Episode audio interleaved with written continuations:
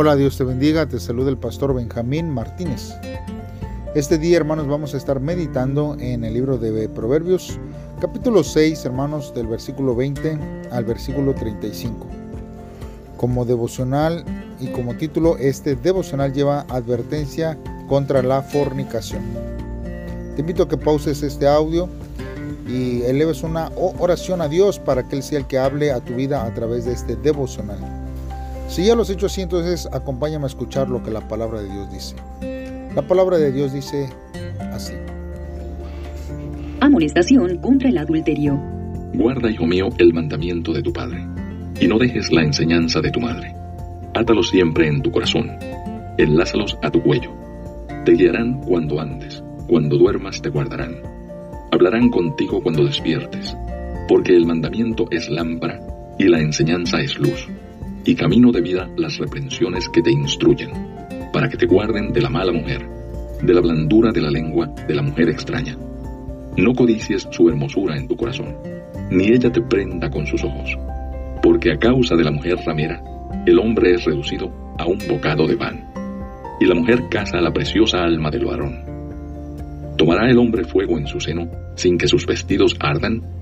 ¿Andará el hombre sobre brasas sin que sus pies se quemen? Así es el que se llega a la mujer de su prójimo.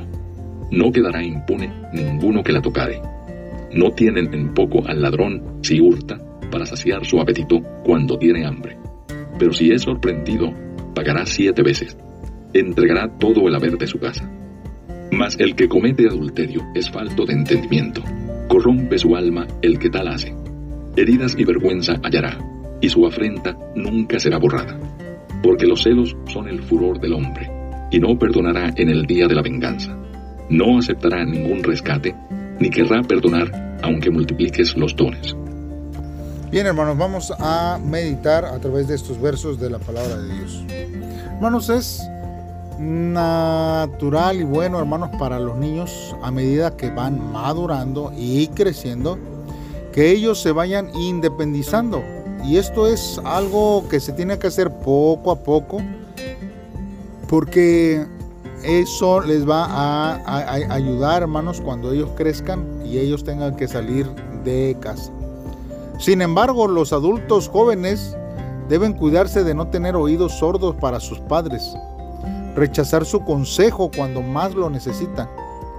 Si usted está luchando con una decisión o busca un consejo, analícelo con sus padres o con sus otros adultos mayores que le conozcan a usted bien. Porque los años de experiencia que le llevan de ventaja puede haberles dado la sabiduría que usted busca y un buen consejo que necesita para cada situación que se nos presente en cada tiempo. Nosotros, hermanos, también tenemos que considerar la codicia de la hermosura, o sea, como quien dice, la lujuria, como una señal de peligro en camino. Cuando nota que se siente atraído a una persona del sexo opuesto o a quizás hasta del mismo sexo, o quizás usted se preocupa, se preocupa con pensamientos sobre ella o él, sus deseos pueden llevarlo a pecar. Entonces, Usted necesita pedir a Dios que lo ayude a cambiar sus deseos antes de que el pecado lo atraiga. Porque es necesario, hermanos, que usted necesite de la ayuda de Dios en todo tiempo. Algunas personas siempre argumentan que no es malo quebrantar la ley de Dios en contra del pecado sexual si nadie resulta herido. La verdad es que siempre alguien resulta herido. Los cónyuges se devastan, los hijos se hieren, las mismas parejas, aun cuando escapan de enfermedades o embarazos no deseados, sufren las consecuencias. Hermano, pierden su capacidad de cumplir sus compromisos, sentir el deseo sexual, confiar y franquearse por completo a otra persona. Por eso las leyes de Dios no son arbitrarias, no prohíben una diversión buena y sana, más bien nos previenen para que no nos destruyamos cuando llevemos a cabo acciones irresponsables o al adelantarnos al tiempo de Dios. Por eso tenemos que esperar, hermanos, siempre en Dios. Necesitamos creer que Dios, hermanos, tiene sus propósitos, hermanos, firmes para cada con cada uno de nosotros. Mire, el fiel lo demuestra estando casado con Cristo. De manera que así como Él se sacrificó por nosotros, nosotros también debemos entregarnos solo a Él por la eternidad. Esto solo es posible cuando estamos en comunión con Él. Del mismo modo, hermanos, se permite tener relaciones sexuales únicamente con la persona con quien nos comprometimos.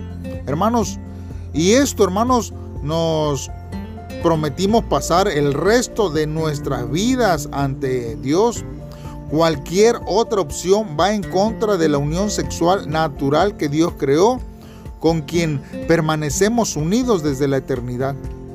De esta forma, hermanos, el sexo en el matrimonio es el cartel que señala esta unión. Muchos hoy en día crecen escuchando, la vida sexual es peligrosa y un tanto sucia. Y en un intento por corregir este dicho, terminan afirmando una postura totalmente opuesta. La relación sexual es algo bueno que nos da satisfacción y placer y se puede disfrutar siempre y cuando sea consensuado. Sin embargo, hermanos, la vida sexual de la que habla la Biblia no es un terreno medio para ambas partes, sino que es, hermanos, hermanos, es la Biblia, hermanos, eh, lo que nos habla de una dimensión mucho más alta. Primero, la sexualidad no es nada repugnante. Así que Dios afirmó tras crear al hombre y a él le pareció bueno. Por lo tanto, hermanos, la unión sexual no es un medio para satisfacer el deseo obtenido y, eh, y obteniendo el placer del otro, sino que es un acto de unión profunda que, que confiesa, seré solamente tuyo o tuya por la eternidad. A través, hermanos, de la relación sexual, dos personas se, se vinculan formando una unidad y sus corazones se transforman para poder amar con sacrificio, como lo hizo nuestro Señor Jesucristo. Además, la sexualidad solo provee gozo y satisfacción genuina en el matrimonio.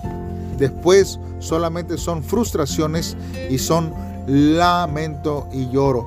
Hermanos, por eso en este devocional debemos de reflexionar por lo menos en dos cosas. Primero, hermanos, ¿de qué manera puedo librarme de las personas suaves y de la apariencia ostentosa de la mujer fornicaria? Nosotros necesitamos, hermanos, librarnos de todas aquellas cosas que pudiera atraernos para llevarnos, hermanos, a experimentar el pecado sobre nuestra vida. Pudiéramos alejarnos cuando salgamos, no salgamos solos, si es posible salir, salir en pareja, es lo mejor que podemos nosotros hacer cada día hermanos, y así evitar aquellas personas que solamente quieren ah, que nosotros podamos caer en pecado. Y hermanos, la segunda pregunta que necesitamos hacernos para este devocional es, ¿cómo debo tratar a las personas casadas en un encuentro entre familia? No es lo mismo eh, este, cuando uno trata a un hombre o a una mujer, este, ya teniendo fa, familia. De hecho, aunque no estén casados, siempre debe de haber un, respeto este, hacia, hacia las personas. Cuando Dios pone a la persona perfecta. Sobre todo estoy hablando hacia los sol solteros, hacia los jóvenes, aquellos que no se han casado. Cuando es, Dios pone a la persona idónea, el Señor pone todos los medios, pero tenemos que tratar a esa persona con mucho respeto. Aún si una persona ya se encuentra casada, esos deseos que pueden surgir dentro nuestro, tenemos que controlarlos y pedirle a Dios que Él sea el que nos ayude, porque no es correcto, hermanos, este, hacerlo así, de este modo. Así que vamos a hacer una oración a Dios para que Él sea el que nos ayude y nos guarde de todo peligro. Dios, en esta hora nos acercamos delante de ti. Declaro que tu palabra que ilumina el camino de vida, oh Dios, y me permite vencer el pecado, me servirá de guía desde ahora en adelante. El pecado es destructivo y yo soy débil. Por tanto, necesito estar siempre lleno de tu Espíritu Santo. Ayúdame a estar armado con la fe y a buscar santidad delante de ti, Señor, y, oh Dios, de los hombres. Gracias porque tú siempre, Señor, nos muestras el camino para poder salir de la tentación. Gracias, Jesús. Gracias, Dios. Gracias, Espíritu Santo. Amén. Muy bien, hermanos. Entonces, nos escuchamos mañana en un devocional más. Saludos y bendiciones.